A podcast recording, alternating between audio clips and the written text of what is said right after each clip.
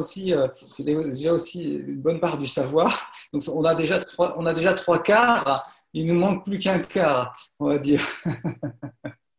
Le fait qu'on ne sait pas, hein, c'est déjà, comme disait.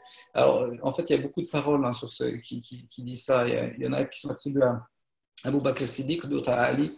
Enfin bref, c'est cette même idée que le fait de ne pas savoir est déjà en soi une, forme de science. Hein.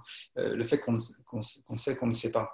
Euh, donc il y a ça. Et, la, deuxième, euh, la deuxième part, une autre part, c'est le cheminement, c'est l'effort qu'on fait pour obtenir la réponse, puisque le prophète nous dit, celui qui, agit selon, selon la science qu'il a, Dieu lui donne une science qu'il n'avait pas. C'est-à-dire qu'à partir du moment où on met en application la science que l'on a, Dieu nous donne en retour une science supplémentaire. Et d'ailleurs, on sait que, on parle beaucoup des salaf, salih, hein, nos vertueux prédécesseurs, et on sait qu'ils étaient, on, les décrit comme ça souvent, on dit qu'ils étaient attachés à mettre en œuvre euh, ce qu'ils savaient du Coran avant même d'en apprendre d'autres parties.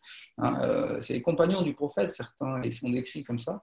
Euh, et donc, mettre en œuvre ce que l'on sait, c'est déjà plus, c'est plus important finalement que d'aller chercher la science. D'ailleurs, c'est aussi le chef euh, dans les Hikam et euh, qui nous dit euh, donc, savoir chercher ce qui, ce qui, se cache en toi de, de tard, de défaut, vaut mieux pour toi que d'aller chercher les sciences de l'invisible. Hein. donc, donc, la partie active, la partie opérante, opérationnelle de notre science est la part la plus importante et c'est celle qui, qui par ricochet, induit d'autres sciences, hein, et des sciences avérées, des sciences euh, ancrées dans quelque chose, puisque c'est des, des, sciences qui procèdent de l'expérience au final.